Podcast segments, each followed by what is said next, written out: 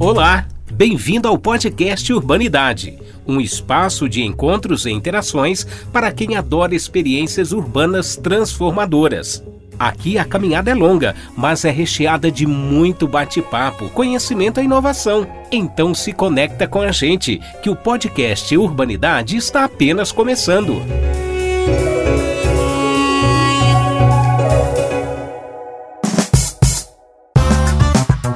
pessoal, mais uma vez boa noite a todos.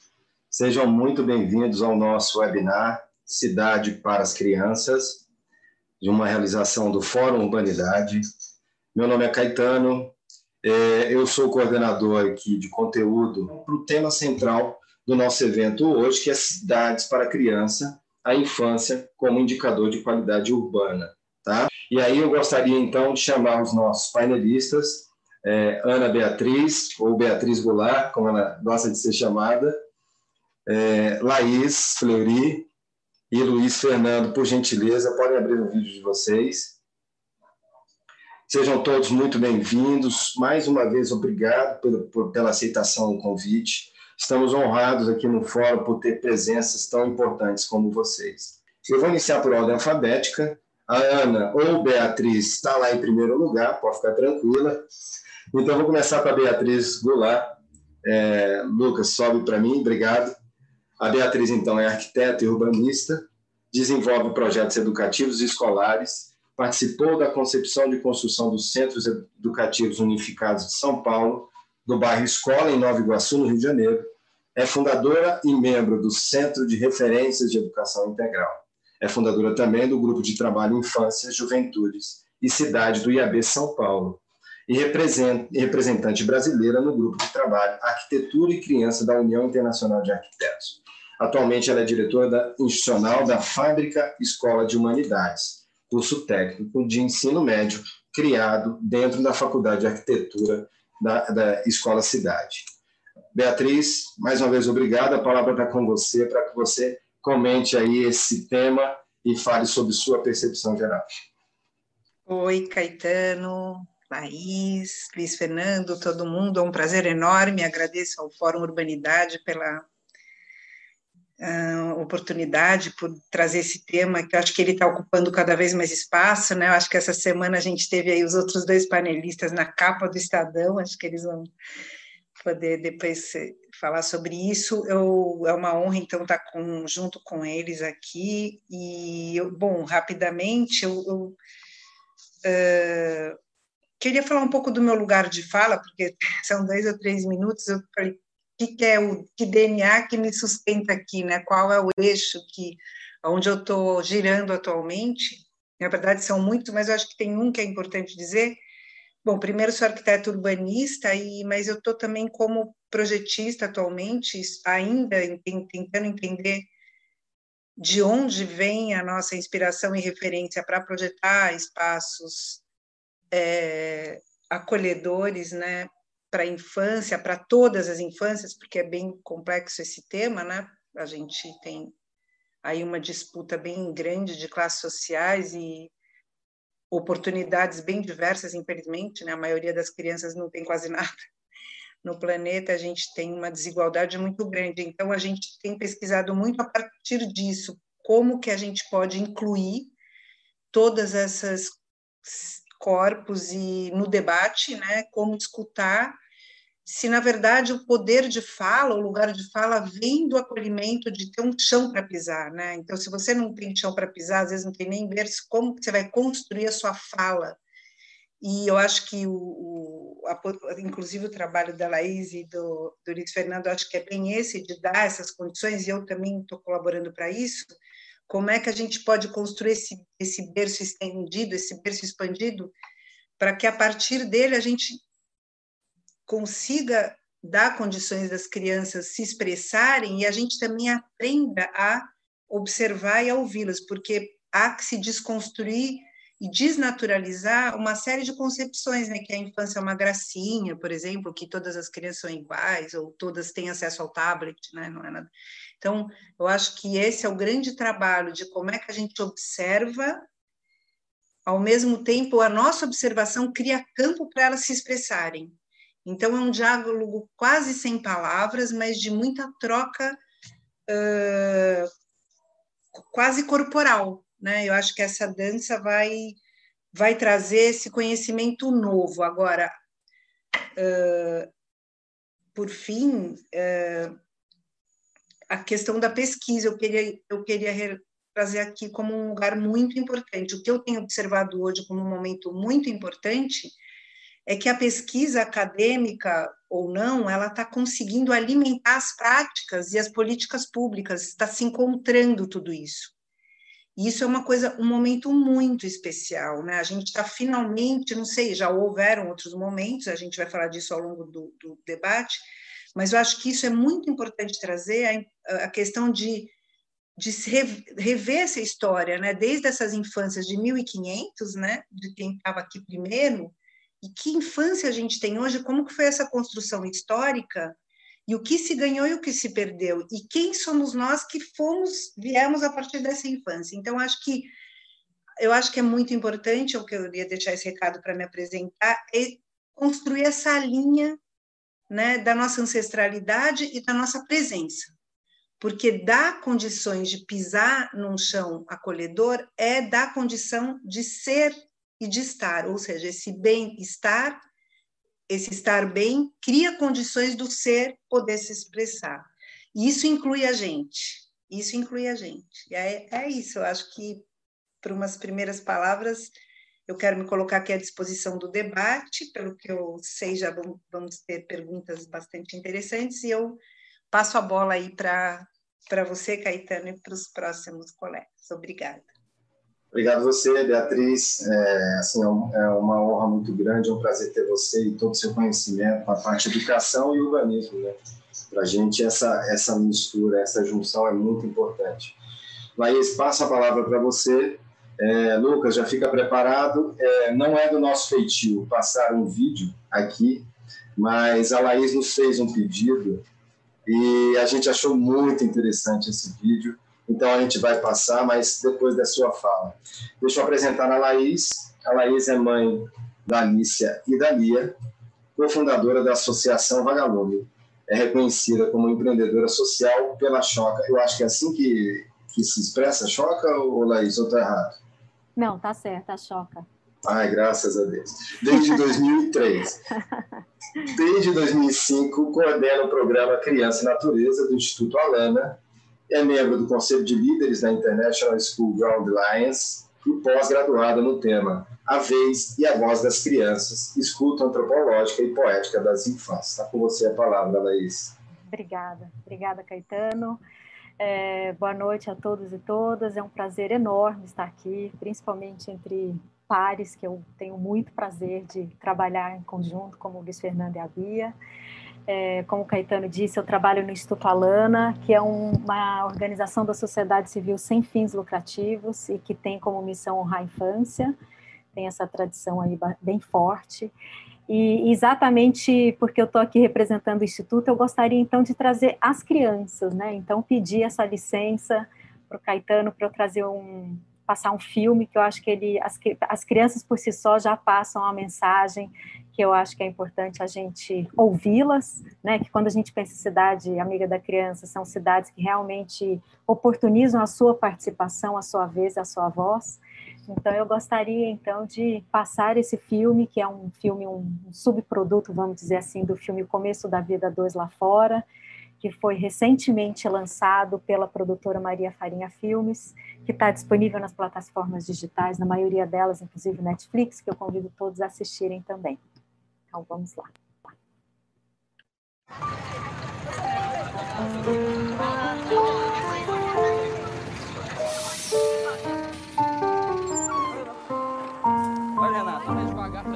Isso aqui é tão bonito e muita gente nem conhece isso direito. O mundo originalmente é assim. Se você não conhece um lugar que ainda é como o mundo era há milhões de anos atrás, você não conhece o mundo direito. Aqui você pode fazer o que você quiser, você pode andar, você pode correr. Tem os animais, tem barulho dos pássaros, tem os cheiros das flores, dos rios, entendeu? é muito bom essa, essa sensação, sabe? De estar tá livre mesmo. O oposto do que acontece quando você está na cidade.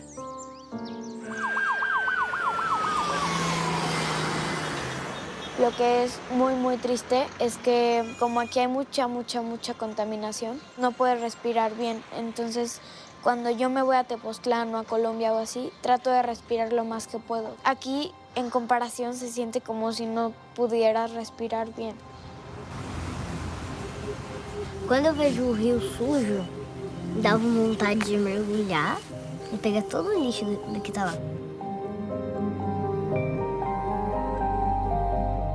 Os meus pais, ou os pais das crianças no geral, se preocupam muito por causa da falta de segurança, né? Para onde você vai, tem algum assalto, alguma coisa assim? Porque não tem muita segurança ultimamente. Esse negócio de desigualdade social faz com que alguns lugares da cidade sejam mais descuidados do que os outros. E aí a desigualdade social traz a violência e aí a rua fica perigosa. Todo mundo que morar na cidade vai ficar muito preocupado. Aí a gente só vai ficar dentro de casa. Minha mãe sempre fala que eu e meu irmão somos muito viciados nas telas, a gente fica o tempo todo assim. Aí ela fala assim: quando eu era pequena, eu não ficava parada em casa o dia inteiro. Aí uma vez eu falei assim: mãe, mas quando você era pequena, você tinha coisas para fazer, você podia brincar na rua, porque não era tão perigoso assim. A rua antigamente era um lugar de convívio. Você, tipo assim, ia andar, você ia passear, você ia brincar com seus amigos na rua. Agora a rua é tipo só um lugar de transporte para ir para outro lugar. Antes de la plaza, me quedaba en mi casa jugando, viendo tele, y eso era como el panorama de todos nosotros. Si la gente no sale, se hace obesa, engorda, puede contraer muchas enfermedades, todo eso por no tener una actividad física todos los días si yo fuera esa persona, yo cambiaría el switch y saldría a jugar al tiro afuera porque eh, lo encuentro más saludable, más entretenido que estar en la casa jugando todo el rato. Quando eu venho para cá, eu vejo que eu estava muito desligado desse desse outro mundo, né? Eu estava muito mais no naquele mundo cidade, né? Indo para escola de carro, essas coisas.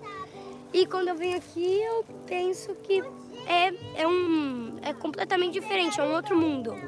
Eu olho para um lado, eu vejo um monte de carro, uma barulheira, e eu olho para o outro e eu vejo um monte de árvore, uma mini floresta, né, uma florestinha, que é isso, né, que está mais pro meu lado.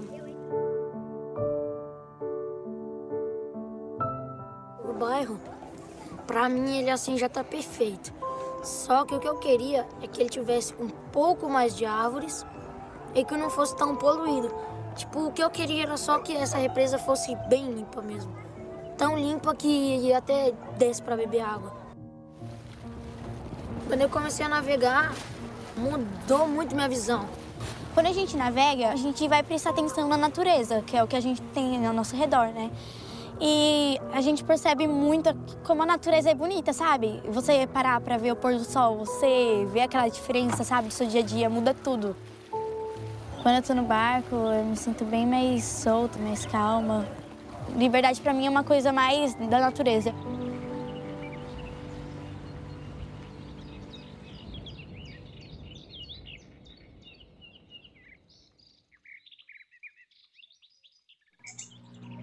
Isso. Acho que eu só queria trazer um ponto, como as crianças nessa fala, como elas já trazem pistas, né, do que, que é importante a gente prestar atenção. Elas contam para a gente o tempo todo, né? Acho que esse filme elas trazem vários aspectos assim que quando a gente pensa numa cidade para criança, acho que elas já, já deram bastante pistas para a gente nesse sentido aí na fala delas. É, Laís, eu acho que você foi bondosa nas pistas, né? Porque eu levei, eu ali, ali foram tapas na cara de quem tem a responsabilidade de trazer isso, né? Eu, quando eu vi esse vídeo agora há pouco, ele foi muito impactante, porque coincidiu com as respostas que os meus filhos deram, meus filhos deram na entrevista que eu fiz para eles com o evento. Né? Então, isso para mim foi muito impactante. Parabéns pelo vídeo, parabéns pelo esse trabalho. Bom, pessoal, vamos seguir então. É, nosso, nosso próximo painelista aí é o prefeito de Jundiaí, Luiz Fernando Machado, pai de três filhos, formado em Direito, está no seu segundo mandato consecutivo como prefeito de Jundiaí de São Paulo. É, na vida pública atuou como vereador, vice-prefeito, deputado federal e estadual. Né? É, ele tem as políticas públicas para a infância como prioridade em sua gestão e as quais são desenvolvidas de forma intersetorial, para que justamente, segundo as suas próprias palavras, ganhem solidez e se tornem políticas de Estado e não apenas de governo da sua gestão. Esse trabalho resultou na criação e desenvolvimento, então, de 35 projetos e programas voltados para a infância. Na área, de relação, na área de, da relação do nosso tema aqui hoje, de urbanidade e criança, a gente destaca alguns projetos e ações, como o Hoje Brincar, o plano diretor, é, elaborado com um capítulo exclusivo para essa sessão. Eu trago também aqui uh, o Conselho Mirim, que eu achei fantástico a, essa interação com as crianças, inclusive tem relatório, viu, prefeito? De 2020, a gente quer saber o que, que vai ser cumprido desse relatório. É, o mundo das crianças e espaço, que é um espaço destinado à integração entre a brincadeira, aprendizado e contato com a natureza. Jundiaí, por conta dessas atividades, a Jundiaí foi a primeiro, o primeiro município do estado de São Paulo a integrar a rede latino-americana de cidades das crianças e foi a segunda cidade do país nessa rede. Prefeito, a palavra está com você. Obrigado por sua presença mais uma vez. Bom, primeiro, muito obrigado, Caetano, pela oportunidade de estarmos juntos aqui. Eu estou muito feliz com o protagonismo que a cidade criou a partir do seu cidadão de colocar a criança realmente como centro da percepção de que avançar é investir na criança, e esse é um projeto hoje que a cidade consolidou de maneira muito positiva como política do cidadão jundiaiense, não somente da prefeitura municipal. Então, eu fico muito feliz estar ao lado da Bia, da Beatriz, que aqui é uma colaboradora das boas iniciativas que acontecem em Jundiaí. Fico muito feliz de estar na presença da Laís Fleury, que é do Instituto Alana, e foi uma enorme incentivadora. Aliás, foi a pessoa que nos qualificou, nos capacitou, junto com a sua equipe, para a formatação de boas políticas públicas que pudessem ser aplicadas em benefício aqui das nossas crianças. Então, eu posso dizer, Caetano, que muito daquilo que hoje nós aplicamos, nós, nós recebemos de sucesso na cidade, foi aplicado porque nós seguimos critérios claros da boa referência da ciência, da boa referência da pesquisa, da boa referência daqueles que estudaram a melhor forma né, de nós eh, buscarmos a aplicação da política pública. E aquilo que eu sempre é. digo. Só para só complementar aqui, eu gostaria apenas de materializar isso no projeto que vocês trouxeram aí, do vídeo que vocês trouxeram, e no final você pode concluir, pode ser? Pode no ser, mundo claro. das crianças. Claro. Lucas, por favor, põe um vídeo para nós aí do mundo das crianças, por gentileza. Desejo de transformar Jundiaí numa cidade internacional, onde as práticas educacionais sejam observadas diante dos melhores critérios, o desenvolvimento da educação a partir da natureza, o desenvolvimento da educação a partir do brincar, a partir do socializar. Esse é o mundo das crianças que vem se transformando numa enorme escola de educação municipal, exatamente porque as práticas que aqui são desenvolvidas são práticas sintonizadas com o mundo neste tempo de pandemia. Nós vamos oferecer o melhor para as nossas crianças, desemparedando os muros da escola, tirando exatamente do ambiente da sala de aula exclusivamente o dever de educar. Nós vamos educar em espaços como esse, ao ar livre, para que as crianças socializem e saibam desenvolver as suas atividades associadas ao aprendizado e à natureza. Jundiaí é uma cidade que se internacionaliza. Jundiaí é uma cidade que inova. Jundiaí é uma cidade que busca sempre ser em primeiro lugar. O senhor, prefeito. Bom, Caetano, essa é a consolidação de um projeto que é o Mundo das Crianças, que a gente acaba de, de perceber, que é exatamente aquilo que eu quero complementar já a, a, na parte anterior da minha fala que aqui nós nos especializamos em tirar do papel e aplicar na prática a política pública que nós acreditamos ser a melhor para o desenvolvimento cognitivo, motor, sensorial, desenvolvimento pleno de uma criança. Então, aquilo que nós temos feito, é claro que, Caetano, esse espaço que é o mundo das crianças, ele tem uma característica né, de um suntuoso espaço. Lá nós construímos realmente para poder acolher de maneira muito, muito bonita as nossas crianças mas as nossas experiências não, são, não, não estão somente nesse espaço.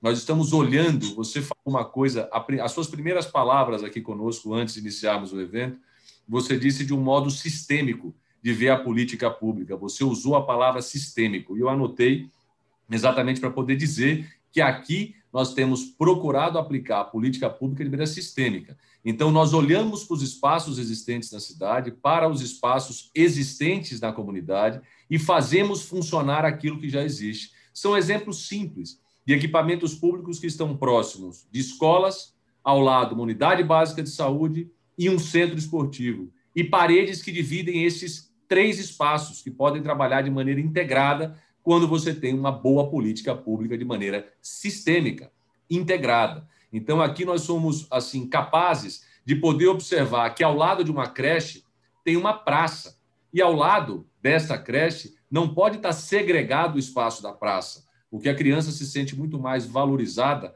quando ela pode enfrentar os seus desafios, inclusive do aprendizado, na praça e se transforma numa grande sala de aula. Brincar para nós é coisa séria e nós respeitamos exatamente esses princípios e estamos tentando transformar, diante das nossas dificuldades e limitações que temos, Jundiaí em uma boa cidade. E só para consolidar e fechar, dizer que o nosso Comitê das Crianças ah, hoje é composto por 24 crianças de diferentes bairros da cidade que fazem deliberação de política pública.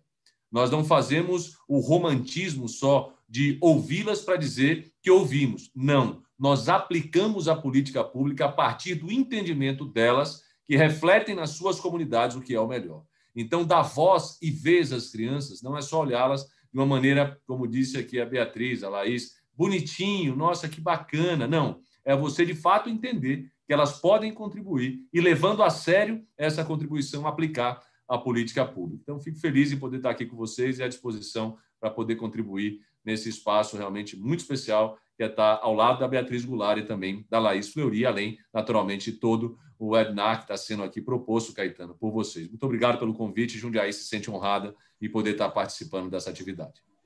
Obrigado, prefeito. Desculpa a interrupção, porque eu precisava botar esse vídeo para a gente poder ver na, na prática como é que funciona, tá? Bom, gente, é, então, feitas essas apresentações iniciais, eu queria propor para vocês uma discussão um pouco macro, mais macro, sobre o nosso tema, tá? É, que é uma, é, um, um, é uma questão que sempre é colocada nos estudos, sempre é colocada é, nas publicações, é, sobre que uma cidade boa para as crianças é uma cidade boa para todos. Eu queria entender que vocês falassem um pouco por que, que uma cidade boa para as crianças é uma cidade boa para todos, cada um do seu ponto de vista né, e de área de estudo. Por favor. Fiquem à vontade, não tem ordem, tá? As meninas, se quiserem falar primeiro, fiquem à vontade. Acho que eu posso começar.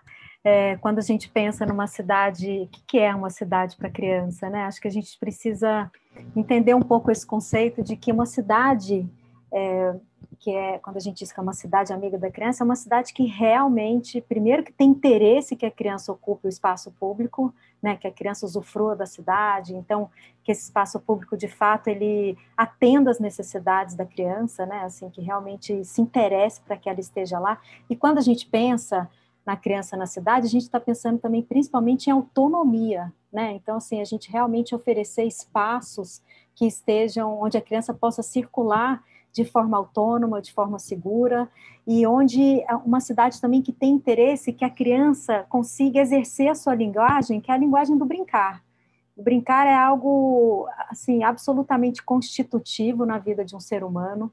É, é, nessas experiências do brincar, principalmente na primeira infância, que praticamente a gente vai montando as nossas fundações, né, as nossas fundações emocionais, estruturais, que vai dar que vai praticamente construir a nossa personalidade, as nossas escolhas.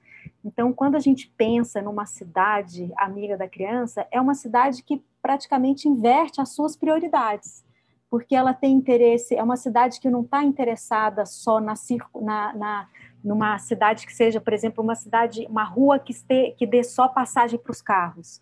É uma rua que, de fato, tem interesse que as crianças e que as pessoas circulem, né? Então, é uma cidade que realmente valoriza os seus pedestres, por exemplo, que tem interesse, que, que tem uma estrutura onde as crianças se sintam convidadas a estar nela, onde tem um mobiliário para o descanso, para o encontro. Então, é uma cidade que vai pensar nas necessidades da criança e não necessariamente essa prioridade que a gente dá, por exemplo, para os carros, por exemplo.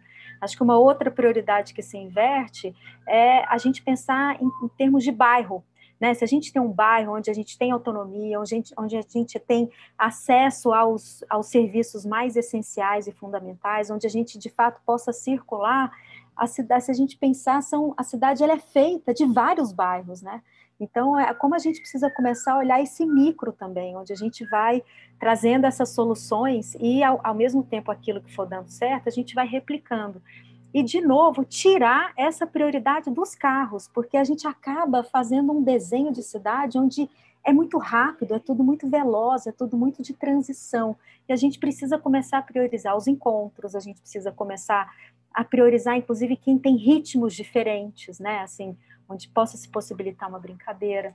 Então, por isso que quando a gente pensa numa cidade que ela é uma cidade que acolhe a criança, ela de fato acolhe a necessidade de todos nós, porque as prioridades são diferentes. Quando a gente pensa em pedestres, a gente já está pensando numa questão, inclusive, muito democrática, né? Porque pedestres somos todos nós. Então, é de fato a gente incluir todos e todas nesse desenho da cidade e, e, acho que é um pouco isso, assim, quando a gente acolhe as necessidades das crianças e passa a olhar a cidade pela ótica das crianças, a gente percebe que os valores ali percebidos e priorizados são valores que interessam a todo mundo, né? A, a, a toda a sociedade. Então, acho que é um pouco. Essa é a minha. Vou pegar carona em você aí. Daí, se me permite aí, o, o Luiz Fernando.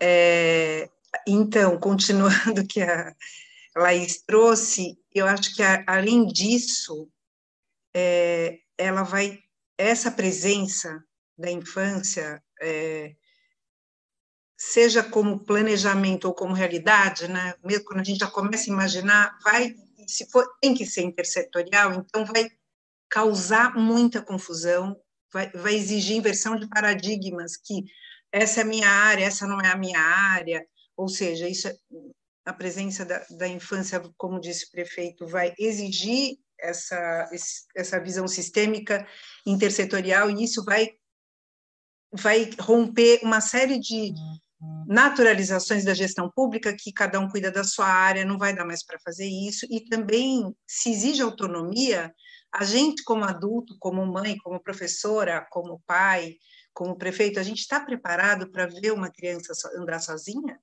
Né? A gente confia, como os índios confiam, algumas etnias indígenas confiam com uma criança andando com um facão na mão, ou seja, ou, ou atravessando uma floresta. Então, a gente não teve autonomia, então a gente não consegue educar para autonomia, porque a gente não sabe, não sentiu corporalmente autonomia. Então, é, é uma, um ponto é esse que vai provocar uma, esse alargamento de concepção, não só da infância, como da vida.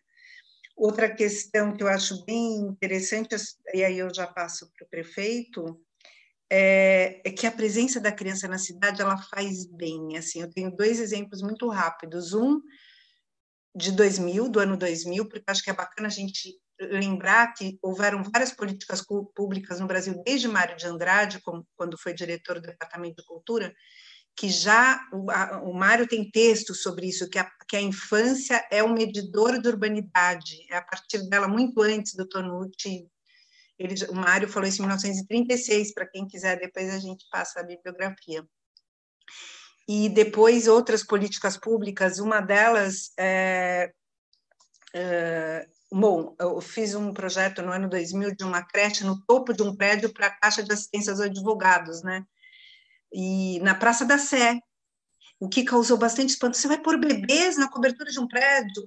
Ou seja, qual o papel da natureza urbana na vida de uma criança que mora na cidade, né? É possível você ter qualidade, ter natureza, né? Ter ar, ter visão, ter paisagem, ter estética, liberdade e autonomia em cima de um prédio, no topo de um prédio, na Praça da Sé, para lá era a praça, no lugar do heliponto, ou seja, é possível transformar um heliponto num, num centro de cultura infantil da infância. E essas crianças desciam frequentemente para a Praça da Sé para passear. Com dois, quatro anos, quem que mora na Praça da Sé? Desde há muito tempo, moradores de rua. O que que acontecia? Na primeira, na segunda visita, na terceira, os moradores estavam arrumados, penteados, com o pentinho molhado com a risca do cabelo, sentados porque as professoras levavam um bolo para as crianças darem para os moradores de rua. Então, a, a, a, presença da infância humaniza a cidade. E, e esses senhores que estavam lá, jovens e mulheres, homens e mulheres, tinham histórias para contar e passaram a contar essas histórias em rodas de conversa na praça. Isso aconteceu no ano 2000 na Praça da Sé. E um outro exemplo também que foi muito forte foi quando a gente implementou o bairro Escola em Nova Iguaçu, o prefeito era o Lindbergh Farias, em 2005, 2006, e a ideia era essa, a cidade toda é uma sala de aula, partindo da ideia de Gilberto de do bairro Escola da Vila Madalena só que ali foi implementado como uma política pública. E aí a gente trouxe quem? Os motoristas de ônibus, os, os mototáxis, para entender que eles tinham que parar para a criança atravessar na faixa, porque eles não paravam, e que os cariocas tinham que tirar o carro da calçada, que é uma cultura bastante. Ou seja, isso acabou mobilizando e foi muita resistência, mas até que um dia um motorista de ônibus tem uma fala tão bonita. Eu devia ter trazido alguns vídeos, eu esqueci, mas a gente depois possa dar aí para o Caetano compartilhar com vocês, né? Mas é só procurar o bairro Escola de Nova Iguaçu, tem uma série de vídeos. Esse o, o motorista fala assim: eu fiquei surpreso, aquela criança, a gente achou eles não estão estudando, estão andando para lá e para cá, não estão na escola. Até que a gente entendeu que eles estavam aprendendo na rua e que eles iam ser um, um ser humano diferente. Porque, queira ou não queira, eles são a sociedade. Olha a conclusão do motorista de ônibus, né? Até então, as crianças não eram consideradas sociedade. A partir do fato delas caminharem de lá para cá e mudar toda a lógica de funcionamento do trânsito, houve um acolhimento no, no, na concepção né, desse, e no, na, no hábito dessa, de todo um serviço urbano que tradicionalmente não para para ninguém atravessar a rua na faixa, hoje isso já está um pouquinho mudado, mas a presença da criança, porque muitas vezes, até fala desse motorista também, ele falou: pode ser meu filho ou meu neto. Então, isso foi muito importante. Eu acho que, nesse sentido, eu passo a palavra para o prefeito e, e, acho que eles ensinam a gente, de alguma forma, só de estarem lá, né? Bom, Beatriz, eu vou fazer como você fez com a Laís. Vou pegar carona um pouco aí na sua, na sua fala, porque ela foi realmente encantadora, e dizer que eu acredito claramente que a criança tem uma capacidade de influência e na transformação da própria, da própria cidade que nós adultos perdemos a capacidade de ter. Então, sempre quando a partir de uma criança, e por isso entendo que a cidade boa para a criança é boa para todos, sempre quando a criança defende é, um entendimento, um interesse, uma política pública, ela o faz absolutamente é, despida de todo e qualquer interesse. Então, você vai, de fato, transformando a vida, você vai, de fato, colocando elementos dentro é, do espaço que estavam ausentes, que são esses elementos, que são as pessoas, que são, de fato, aquilo que deve ter vida numa cidade, que é exatamente as pessoas. Então, eu vejo o que aconteceu no meu gabinete. Vou dar um depoimento aqui é, para vocês, que no primeiro mandato é, de, de prefeito, eu recebi é, em, em, três anos, portanto, antes da, do tempo de pandemia, antes do, do ano de 2020, 4 mil crianças do meu gabinete em grupo de 20 crianças. Grupo de 20 crianças. E a Vasti Ferrari Max, que é a minha gestora de educação e está presente aqui no encontro, ela recebia todas as vezes em que esse, esse grupo de crianças frequentava a minha sala, ela recebia uma ligação. Porque a primeira pergunta que eu fazia era: como é que está o ambiente da sua escola? O que lá você transformaria? E é claro que você uh, uh, tira os exageros do pedido, como, por exemplo, prefeito, você tirou o hambúrguer da merenda e a gente está com saudade do hambúrguer. Isso não tem como retornar. O hambúrguer ficará fora do cardápio da merenda escolar. Dizer não também faz parte. Mas, por outro lado, você ouvia também, prefeito, o jardim da minha escola, ele está muito degradado.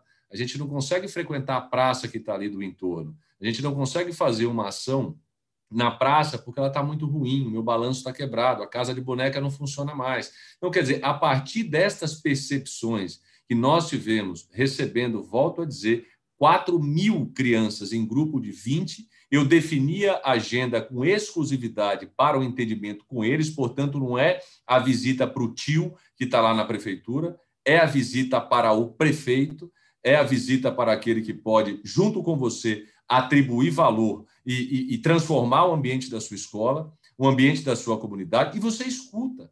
Eu escutei no meu gabinete prefeito, a minha mãe, ela é cadeirante, e eu tenho muita dificuldade que ela vá aos eventos da escola, porque não tem rampa de acesso na frente da escola. Jundiaí não é uma cidade perfeita, sob a ótica dos seus cuidados com a criança, mas é a cidade que tem buscado aprimorar a sua relação com a criança, que eu acho que esse é o fundamental. Se vocês vierem aqui, eu tenho absoluta clareza que vocês vão dizer, puxa, mas Jundiaí propagandeia tanto essa política pública ah, voltada à criança, mas tem tantos desafios ainda que eles precisam enfrentar, e tem mesmo. O fato é que nós começamos. Nós começamos, e como começamos ao lado da sociedade, ela atribuiu valor a isso. E ela diz o seguinte: essa é uma política pública que eu quero ver aplicada, independente qual seja o cidadão lá de plantão dirigindo a cidade. E aí vem a fala, exatamente o que o Caetano fez na introdução, que foi a política pública para a criança em Jundiaí não é uma política mais de um governo, ela é uma política de fato de Estado. Quando nós reduzimos, e nós vamos falar isso nos próximos minutos, a taxa de mortalidade infantil aqui em Jundiaí para índices hoje é, razoáveis, 7,23, se comparado ao Brasil e Estado de São Paulo, muito é, melhor, mas ainda carecendo de muitas melhoras, é porque atrás desse índice tem uma política pública voltada à nossa gestante, às sete consultas em pré-natal, ao ambiente que nós fazemos de busca ativa das nossas grávidas. E nós entendemos que o momento também de se cuidar da formação de um ser humano é também na gestação, onde nós atribuímos os mil dias iniciais de vida. Então, toda a política pública ela passa a ser muito consistente. E volto a dizer, para encerrar essa parte da minha da minha participação, que a cidade, quando é boa para a criança, é boa para todas as pessoas, exatamente porque não há nada mais puro para você interpretar uh, e aplicar do que o sentimento de uma criança. Então, ela se transforma realmente naquilo que vocês disseram, e a Laís fez analogia com o vagalume. Ela realmente é o elemento que falta na nossa cidade. Quando eu vou a uma praça e ela não tem crianças brincando, para mim é uma grande frustração. Quando eu vou a equipamento público e as crianças não estão participando, é uma enorme frustração. Porque onde elas estão tem vida, tem paz, tem luz, tem, tem, tem harmonia. É o que você disse da Praça da Sé, Beatriz. Exatamente esse é o sentimento que nós queremos ter com a criança. Isso nós modificamos hábitos. Por exemplo, o entorno de uma escola, por nós, é extremamente importante. A fiscalização do comércio nossa e a unidade de finanças faz fiscalizações constantes nesses espaços, não para multar, mas para dizer às pessoas não deixe a exposição de bebida alcoólica ao lado de uma escola, porque não é isso que você quer para o seu filho e nem para o seu neto. Então, nos ajude a construir a boa cidade, afastando as crianças, por exemplo, do convívio ao lado da escola de um equipamento que ofereça numa geladeira transparente o acesso, por exemplo, que seja visual à bebida alcoólica. Então, todo o sentido que nós criamos na cidade, eu volto a usar a palavra do Caetano, repetida pela Beatriz, ele é sistêmico. A gente olha em todas as vertentes. É um exagero, mas o primeiro slide que eu passei na Holanda, o ano passado, quando fiz a apresentação das políticas públicas de Jundiaí, são os cuidados que nós temos no Departamento de Água e Esgoto, com a fluoração que se é atribuída à água, porque ela vai interferir no processo de cárie das nossas crianças. Então, se nós não olharmos o detalhe dentro do sistema de abastecimento de água e oferta de água da cidade, com relação, por exemplo, à fluoração, você está interferindo negativamente para que a criança tenha cárie. Então, quer dizer, quando se olha de maneira sistêmica, o ambiente da escola, da educação, por melhor dizer, não é só a sala de aula. O departamento de água da cidade também é um ambiente em que você precisa olhar no detalhe a interferência, porque a escovação do dente será feita com esta água.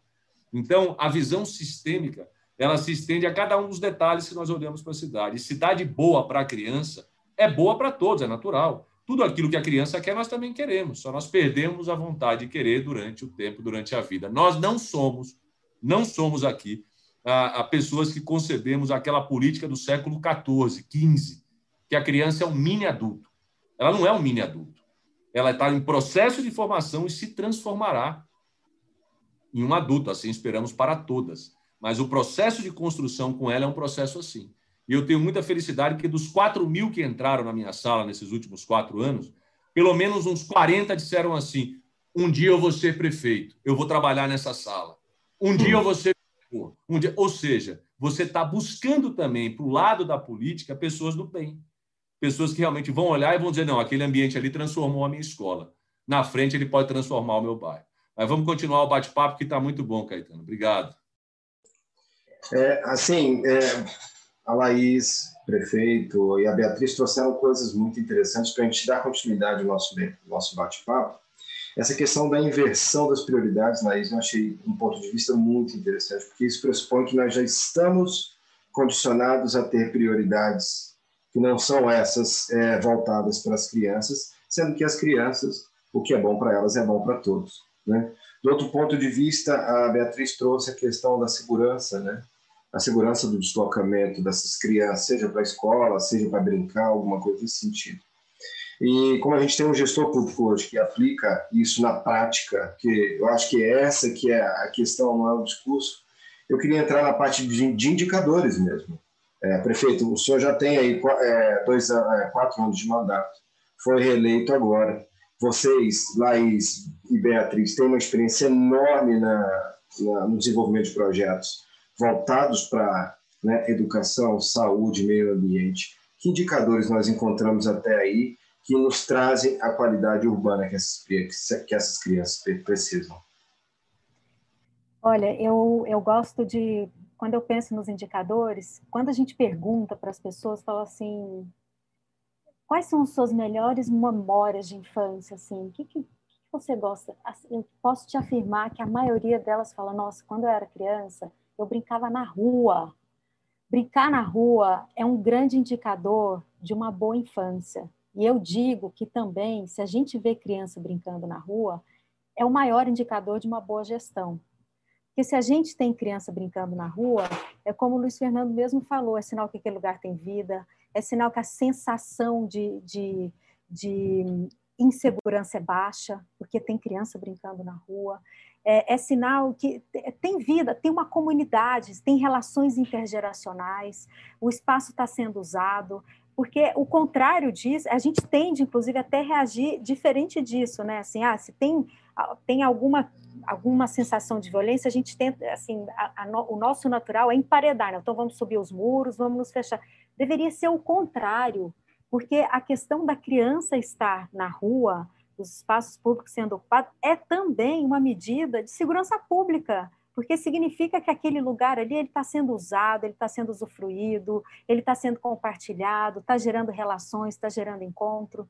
Então, para mim, se a gente for pensar em indicadores, para mim, a criança no espaço público, ela é o maior indicador de uma gestão de qualidade.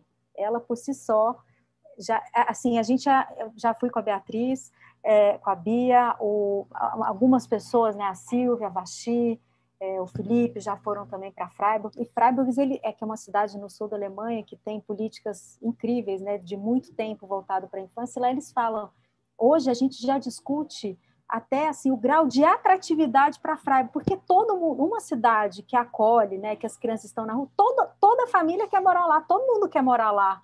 Então já virou até uma discussão do grau de atratividade que, que Freiburg quer continuar nesse sentido, né?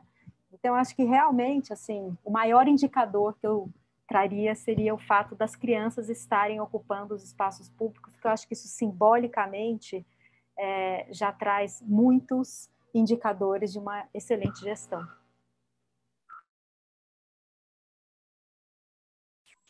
Quer falar?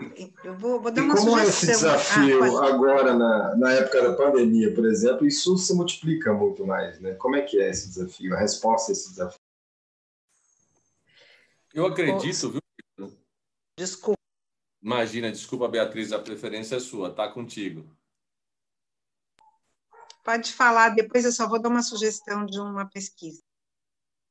É, é, eu acho que o, que o grande indicativo, viu, Caetano, que a gente pode ter nessa pandemia, e pelo menos aqui, o trabalho que nós desenvolvemos junto com o Instituto Alana para a retomada do processo da educacional, ele está muito mais na preocupação de fazer com que as crianças possam novamente encontrar o seu campo de vida fora do ambiente necessariamente né, de onde ela está, sua casa, enfim, um ambiente que ela é cuidada. Então, ela poder encontrar é, é, esse caminho de socialização, essa, esse caminho de encontro com a natureza, esse caminho de encontro com as outras crianças, é claro que respeitando todos os protocolos possíveis dentro do ambiente educacional. Mas eu acho que nesse momento aqui de, de, de, inclusive, um fortalecimento da pandemia, a gente tem sempre refletido que o melhor caminho é trazer essas crianças para o nosso para nosso, nossa relação, trazer essas crianças para o ambiente do nosso convívio. A gente precisa, e a Beatriz tem uma expertise é, muito grande nisso, trabalhou em projetos em áreas de vulnerabilidade. A gente tem uma preocupação absurda hoje com a forma como essas crianças estão sendo cuidadas. E se, inclusive, elas estão sendo cuidadas. É muito importante a gente é, refletir sobre a realidade que nós vivemos. E nós vivemos uma realidade ainda, infelizmente, no Brasil, e não só aqui, em outros lugares do mundo também, de que as crianças elas sofrem absurdamente, algumas delas, parcela delas, no ambiente doméstico, exatamente junto àquelas pessoas que deveriam ser as maiores cuidadoras. Então, a nossa vontade, a nossa responsabilidade aqui de convocar a nossa rede para que pudesse nos auxiliar nesse retorno do convívio com as crianças é o senso da nossa preocupação. A Vassi sempre me diz, Luiz, eu estou preocupado com as crianças que emagreceram, eu estou preocupado com as crianças que hoje nós sabemos que elas têm marcas. Quais são essas marcas? Quais são os efeitos desses tempos de pandemia na vida é, de alguém que tem como porto seguro a sua escola? Ah, parece distante da realidade de alguns, mas é muito próximo da realidade das comunidades mais vulneráveis a forma como essas crianças hoje são cuidadas ou se são cuidadas. Essa questão que eu queria muito entender, infelizmente a gente não teve né, condições de fazer isso antes, mas eu queria ter entendimento de como a nutrição dessas crianças está sendo garantida. Porque aqui nós damos muito valor à nossa merenda entregue às crianças, feita pelas nossas merendeiras. Nós temos um vale verde, cada uma das escolas nós colocamos uma horta escolar, para que as crianças possam cuidar da sua horta, possam cuidar da sua escola, possam ter relação com o alimento, possam plantar. O Vale Verde aqui são 25 mil metros quadrados de área plantada para desenvolvimento de atividades com as nossas crianças e oferta dessas verduras e hortaliças para as nossas escolas. Nós trabalhamos aqui com as PANCs, as plantas alimentícias não convencionais e foram introduzidas na merenda escolar. E nós temos o hábito daquilo que o supermercado nos oferece. Mas se você observar o tanto de planta alimentícia não convencional que tem e que você pode ofertar e que é lúdica, o pepininho que é pequenininho, que a criança gosta de brincar, gosta de ver, acha bonito, a azedinha que você substitui por outra. Enfim, tem tanta coisa que é possível fazer que é difícil a gente atribuir um índice, dizer, olha, qual índice que a gente vai. Ah, ah, ah, eu ainda estava ouvindo a Laís falar, eu disse, pô, a Laís vai me ajudar a fazer aqui o índice de apropriação do espaço público, vai chamar IASP. Nós vamos criar o índice de apropriação do espaço público. Agora eu vou fazer o seguinte, Laís, eu vou fotografar os espaços que a gente transforma aqui. Eu tenho ideia de fazer 100 espaços nos bairros da cidade. A minha lógica é a seguinte: a criança precisa sair de casa, ela precisa ter um lugar para olhar, brincar e ver. E como aqui a gente tem uma cidade arborizada, o interesse é que ela possa sempre se deparar com um espaço assim. E aí tem um projeto muito legal que a Silvia Angelini fez, desenvolveu aqui na cidade, que é entre a casa e a escola. Nós fizemos uma pesquisa, Caetano, com as crianças e pedimos para que elas desenhassem o caminho da casa delas e a escola. E, e, é, e, é, tão legal que as crianças são capazes de desenhar o passeio, a rua, a montanha de lixo na calçada e a volta dela para a calçada para poder se dirigir à escola. A gente perguntava: você vai de carro, você vai a pé, você vai de bicicleta, você vai com seu irmão, você vai com a sua mãe, quem leva é o mais velho? Quem, como é que é a sua vida? E quando você vê o desenho, elas desenham carros na calçada e elas andando na rua.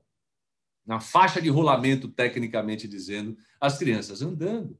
Então, quer dizer, quando você olha isso, você volta à comunidade e diz, amigo, é, não é o prefeito, não é o talão da multa, não é a aplicação da lei multando você, mas é a criança, cara, que quando você para o carro na rua, quem está dizendo, esse desenho aqui é ela está dizendo o seguinte: eu tenho que ir para a rua porque ele parou na calçada. Eu, com um talonário de multa, eu resolvo isso. E ela dizendo assim, tio, deixa eu andar na calçada, para o seu. Aí ela convence. Aí é o que a Beatriz disse com relação à Praça da Sé. Ah, então, eu vou até. Posso te atropelar aí? atropelar, falando nisso. Não, porque eu até lembrei, eu vou dar, falar sobre os índices, os indicadores, né? Como o Caetano perguntou, mas eu lembrei de novo de Nova Iguaçu como que foi? Ninguém queria obedecer ao prefeito e não ligava para a multa, rasgava. Acho que nem tinha multa no começo, mas sabe quem começou a multar? As crianças fizeram uns adesivos e punha no carro, falava, você foi multado, mas não tinha multa. Elas começaram a multar, foi muito, a gente, muito engraçado. Agora, eu, para não perder a, o fio da meada lá da pergunta do... É, e para te ajudar nessa pesquisa, prefeito e todo mundo que está aqui com a gente, aí, e todos os telespectadores, como é que eu observo a qualidade do lugar, né? Como é que eu observo se esse lugar é está ah, promovendo interação, está sendo ocupado por criança, por exemplo. Então, eu quero citar duas, duas coisas que a gente tocou aqui na fala de vocês dois. É, então, um bom indicador, como a Laís falou, é essa ocupação, e você disse que já vai fazer a pesquisa. Então, eu vou dar uma dica, eu vou colocar aqui, depois eu, alguém me diz onde eu ponho, pra, no chat, eu ponho, é, Caetano, para compartilhar, eu já vou pôr o site do grupo de pesquisas que eu fiz parte na UFRJ, que chama GAI, é, Grupo Ambiente e Educação. No GAI, hoje tem mestrados e doutorados artigos incríveis sobre a participação da infância na cidade pesquisas aplicadas no Brasil e fora do Brasil. Começou com uma discussão sobre a qualidade das escolas, foi por isso que eu fui para lá. a minha grande mestra é a professora Gisele Azevedo, trabalha junto com a Vera Tangeri, que integram essa questão da escola e do ambiente urbano, né? a importância dos espaços livres e construídos se integrando, construindo um campo de território educativo. Essa é a base, uma das bases da pesquisa do GAI. O GAI tem um livro que vocês baixam em PDF, que chama Observando a Qualidade do Lugar.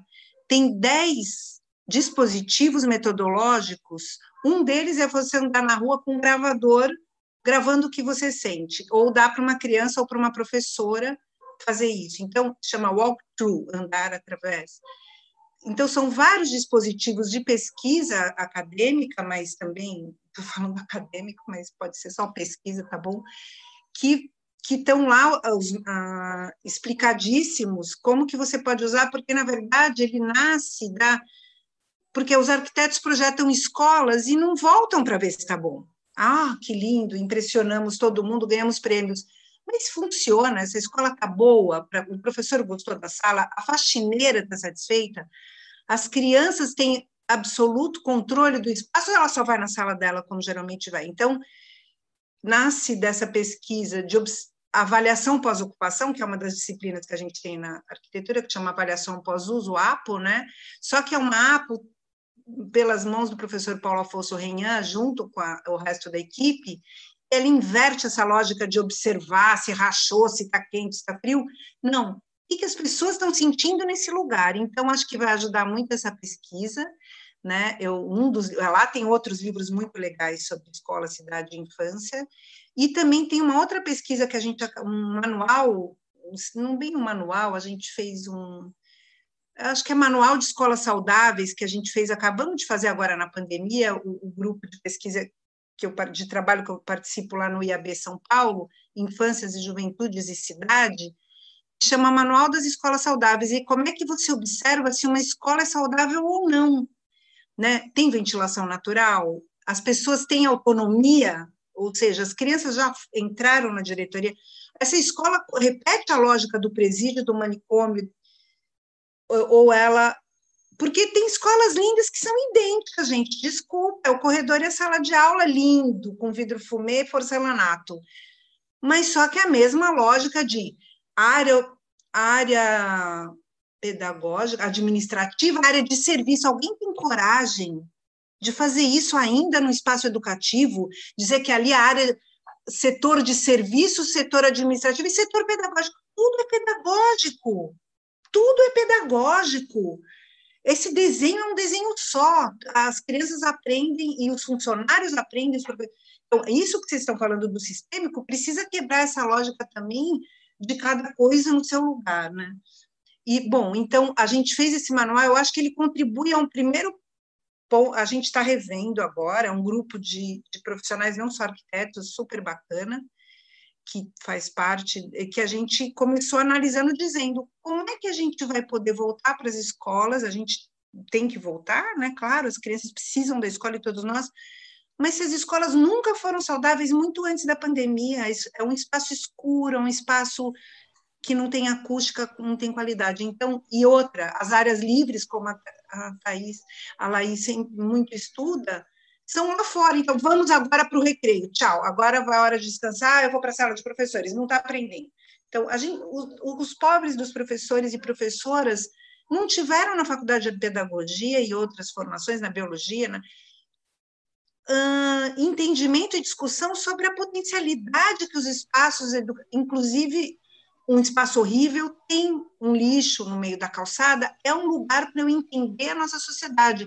Só que os professores têm medo de sair porque é violento, porque eles não sabem o que eu vou fazer lá. Eu preciso da lousa, eu preciso do tablet. Então, é muito importante essa também essa discussão que está no imaginário dos professores como espaço educativo e porque essa criança que está no professor também tem que ser ouvida. Porque o professor teve uma infância que ele não foi ouvido, como é que ele vai aprender a ouvir? Então, ele pode até seguir uma política pública municipal, mas eventualmente ele não está conseguindo acompanhar. Porque para ele é muito difícil essa liberdade, essa autonomia que a, que a Laís estava falando e o prefeito, se ele não teve, porque tudo vem pela experiência, então é muito importante que essa experiência também seja vivida de liberdade pelos professores e professoras, para que eles digam que espaço ele quer. Por que, que não tem balanço escorrega para professor nas escolas? Já pensaram nisso? Só tem para uma certa idade. Do, fundo de dois já não tem brinquedo. Por favor, vamos poder. Para Beatriz, aí não entraria o papel das cidades aí para poder ser uma extensão da escola. E aí, já entrando no nosso próximo tema, inclusive a pergunta da Carolina Tarrio aqui no nosso chat, no nosso Q&A, onde ela coloca como equilibrar essa relação entre as crianças e o meio, o meio ambiente. E aí complemento com outras perguntas dos nossos participantes, como é que você compatibiliza o uso da, da cidade com a violência, com o trânsito? E também como é que você cria políticas públicas de envolvimento das crianças nas cidades dessa forma sistêmica, como a gente estava discutindo. Então, tem muito a ver com educação, saúde, meio ambiente, segurança, etc. Eu jogo essa provocação para vocês porque pelo menos cinco perguntas aqui estão questionando isso. Ok, cidades para as crianças, mas a gente está no Brasil. E no Brasil, nós temos violência, nós temos trânsito, nós temos. Como é que é que a gente pode começar esse processo de reverter essa imagem? Caetano, me permita, não é o Brasil que tem violência, que tem segurança, insegurança. Não, não é o Brasil que tem um viário tumultuado. Não, não é um fenômeno brasileiro. Nós não, não tropicalizamos essas, essas, essas ações que nós atribuímos ao nosso país muitas cidades de muitos países, dependendo do seu perfil de desenvolvimento, têm os mesmos desafios. Agora, eu entendo que esse desafio começa a ser superado à medida que há uma qualificação do espaço público. Isso é fundamental, você qualificar o espaço público para o uso das pessoas. E aí você criar mecanismos de atração para que as famílias participem, independente de qual, qual perfil da família, mas que ela participe da atividade conjunta com o seu filho com aquele que cuida, com aquela que é cuidada. Enfim, nós atribuímos aqui valores aos espaços. É o que eu disse. Nós podemos visitar juntos aqui na cidade espaços onde há muito, muito próximo escola, creche, que há uma praça, que há um centro esportivo e eles não se comunicam. Então, se você criar um mecanismo de sinalização de solo e trazer esse reflexo de que aquele ambiente é um ambiente educacional onde as crianças transitam, naturalmente ele será ocupado. Ninguém está dizendo para as crianças em Jundiaí, nós temos aqui a rodovia Anguera e a rodovia dos Bandeirantes. Ninguém diz, vamos passear na rodovia Anguera, porque é um ambiente desafiador para nós. Não é isso. Absolutamente. mas é você compreender que próximo do ambiente do equipamento público, quanto mais qualificado ele tiver, melhor uso ele vai ter. E eu aprendi, e não foi porque já eu não sabia. Eu honestamente estou dizendo a vocês, por isso que logo no início, ainda aqui uh, offline, né, Caetano, eu agradeci muito a Laís, porque nós buscamos a compreensão de como iríamos fazer a aplicação de uma política pública. Eu fiz um desafio, Beatriz, a mim mesmo, e a minha equipe quando eu ganhei as eleições em 2016. Eu disse o seguinte, eu brincava com eles e essa brincadeira deu certo e ficou uma coisa muito séria. Assim, a Laís Fleury nasceu no dia 1 de janeiro de 2017, primeiro dia do mandato do Luiz Fernando Machado. Quando chegar 1 de janeiro de 2021, quando eu deixar o governo, é claro, projetei quatro anos de governo, qual a minha influência na vida dela? E agora o questionamento que eu faço é o seguinte: essa criança que nasceu no dia 1 de janeiro de 2017, ela vai ficar comigo até 1 de janeiro de 2025. O que, que eu vou poder possibilitar de transformação na vida dela? Nós vivemos dentro de um núcleo de submoradia aqui na cidade, chamado Jardim São Camilo, uma praça que acolhe. Nós fizemos num platô de contenção de habitação um grande espaço de convivência das crianças, basquete de três, uh, os brinquedos, aquilo que eles entendiam ser bom para eles. Isso é você qualificar o espaço público. E vou dizer a vocês com muita segurança de quem já está na vida pública há algum tempo. Até as pessoas que criam insegurança nessas áreas mais vulneráveis da, das cidades, elas respeitam quando há ocupação da criança. Elas respeitam. Eu estou dizendo claramente que aqueles que fazem mal na comunidade, vamos dizer dessa forma, as pessoas que são vítimas da drogadição, não elas são vítimas que fazem. Mas vamos pegar o pessoal das comunidades mais vulneráveis que dá trabalho para a gente aqui. Eles respeitam. Quando você faz um equipamento público, eles respeitam.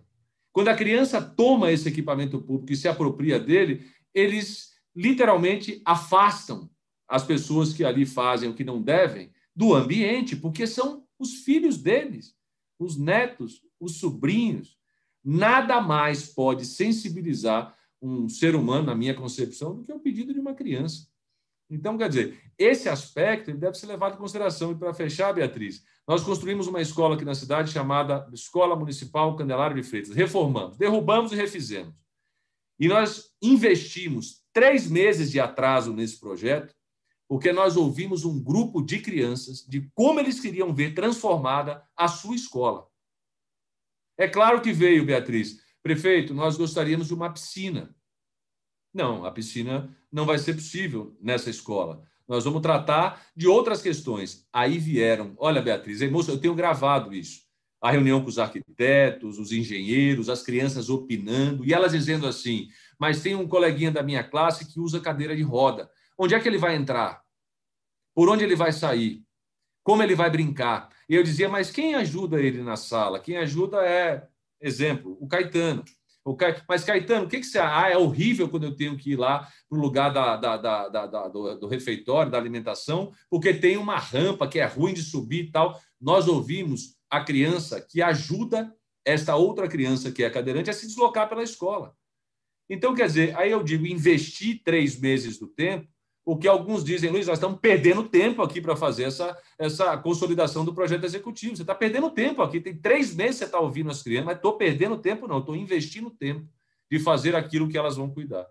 Então, acho que dentro do conceito da aplicação da política pública, sabe, Caetano, que é a minha obrigação aqui, é a minha obrigação, e a minha obrigação de ter a humildade para reconhecer que eu tenho uma belíssima equipe que me ajuda, e eu tive ótimas instituições que me ajudaram, como a Alana, Bernardo Van Lier, a Maria Cecília Souto Vidigal, que tem me ajudado. E, aliás, temos, temos feito uma coisa maravilhosa. Se você não conhece, me permita, eu vou fazer um mechan. Acessem o Nenê do Zap.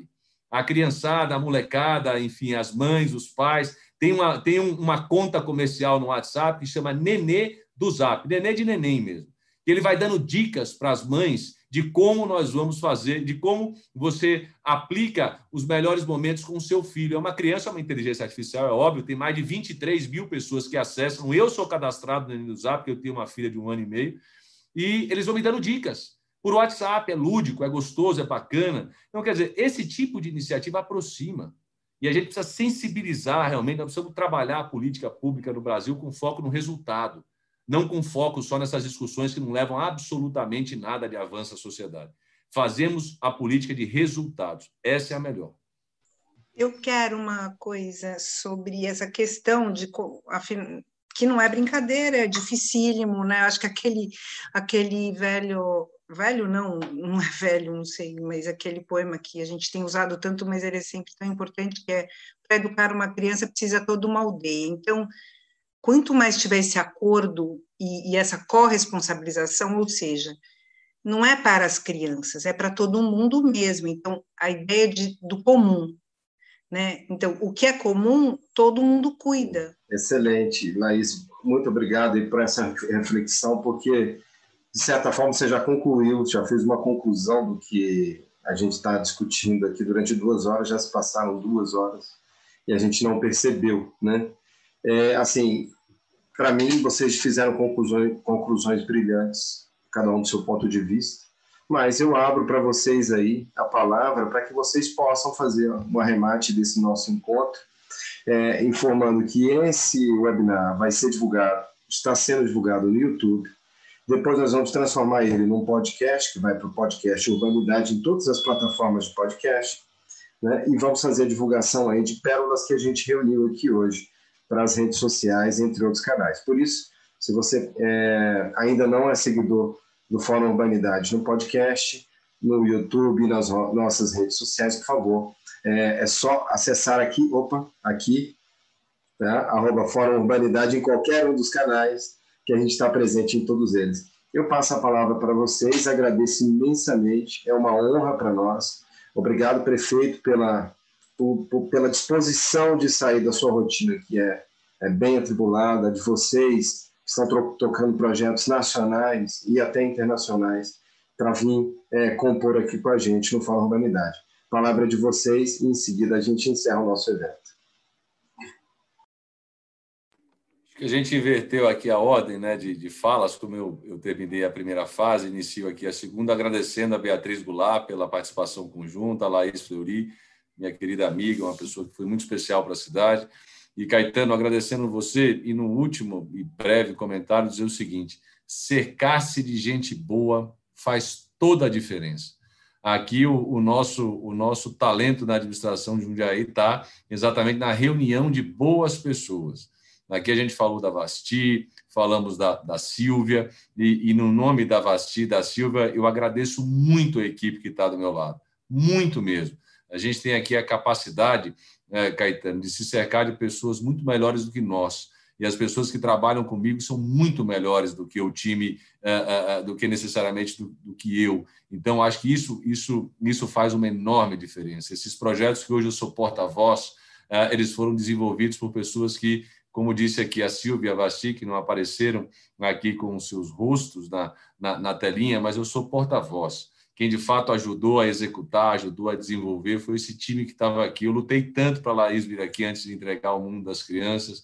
É porque eu dizia para ela: eu quero que você veja, eu quero que você dê opinião. E, nós, e ela passou uma hora conosco, uma hora e meia, duas horas, não sei qual tempo lá no mundo das crianças, e ela transformou o entendimento rapidamente de espaços que estavam ali postos, mas que a gente, de fato, não tinha observado que, que poderia explorar mais. Não quer dizer, eu acho que cercar-se de gente boa, sabe? Eu encerro dizendo isso.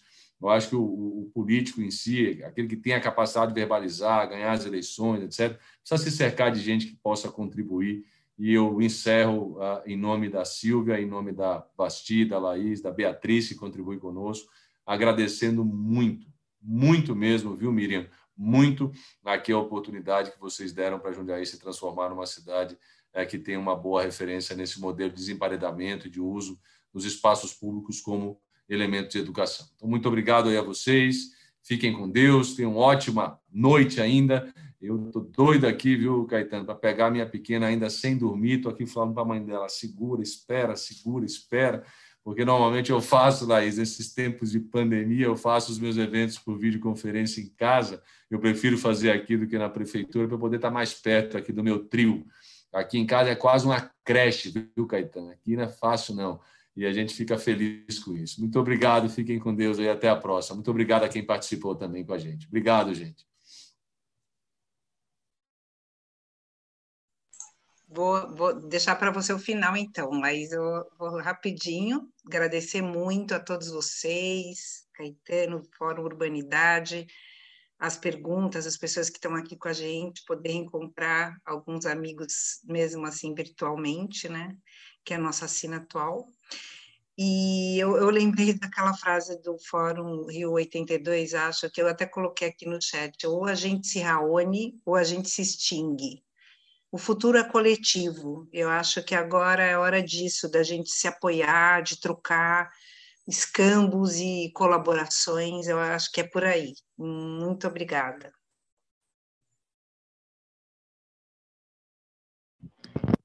Bom, também agradeço muito. É, eu fico muito feliz de ver assim esse, essa eu acho que aqui, Caetano, você falou no início, eu concordo muito, assim, de, a gente está tendo aqui uma oportunidade de falar sobre, sobre a infância numa visão sistêmica, né? Então, eu fico muito feliz, assim, de, de estar aqui entre pares. E aí eu queria também encerrar honrando as crianças, né? Que a gente continue dando vez à voz a elas, porque as crianças, elas trazem algo que a gente está precisando muito, gente, que é o encantamento as crianças têm essa esse modo de esse drive natural de, de subverter as coisas, né? Assim, de realmente trazer encantamento. A gente está precisando demais nesses tempos, né? Nesses, principalmente nesse momento que, que a gente está vivendo. Então, que a gente continue cada vez mais dando vez à voz às crianças, porque elas trazem muita beleza, muita alegria, é, elas trazem valores que muitas vezes nós esquecemos, né? Então, acho que é isso. Muito obrigada, prefeito Luiz Fernando, muito obrigada, Bia. São grandes parceiros aí de caminhada. Muito obrigada, Caetano, pela oportunidade e que a gente continue aí honrando a infância, porque se a gente honra a infância, a gente necessariamente, assim, a gente já está fazendo o mundo melhor. Né? Então, vamos com tudo. Excelente, pessoal. Muito obrigado mesmo. É, nós ficamos por aqui. É, então, como disse anteriormente, vamos estar em todos os canais, em todas as redes sociais. Acompanhe o Fórum Humanidade. Ah, nós temos uma ação agora que é, é, reconhecer aí o valor dessas crianças que participaram com o depoimento. Então, nós vamos sortear alguns prêmios, alguns brindes. Isso vai até amanhã. Tá? Então, a gente conta aí com pais e mães também para a gente ouvir, continuar a ouvir essas crianças, ok? É, mais um aviso: as referências bibliográficas desse evento aqui tanto de estudo quanto ditas aqui, vão estar disponíveis também no YouTube e em todos os nossos canais, tá bom? Pessoal, muito obrigado, boa noite. Prefeito, muito obrigado mais uma vez. Beatriz, Laís, um grande abraço para vocês. Valeu. Tchau, tchau, gente.